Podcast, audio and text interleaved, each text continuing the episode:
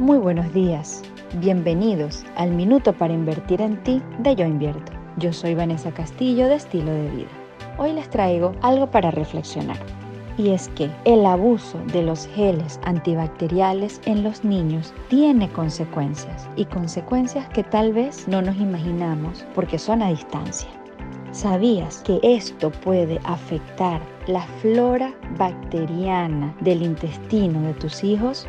Pues sí, la mayoría de los niños se llevan las manos a la boca y si sus manos están llenas de aditivos que matan las bacterias, probablemente pueda afectar su flora bacteriana intestinal. Lo ideal es lavar sus manos con agua y jabón en vez de utilizar este tipo de productos.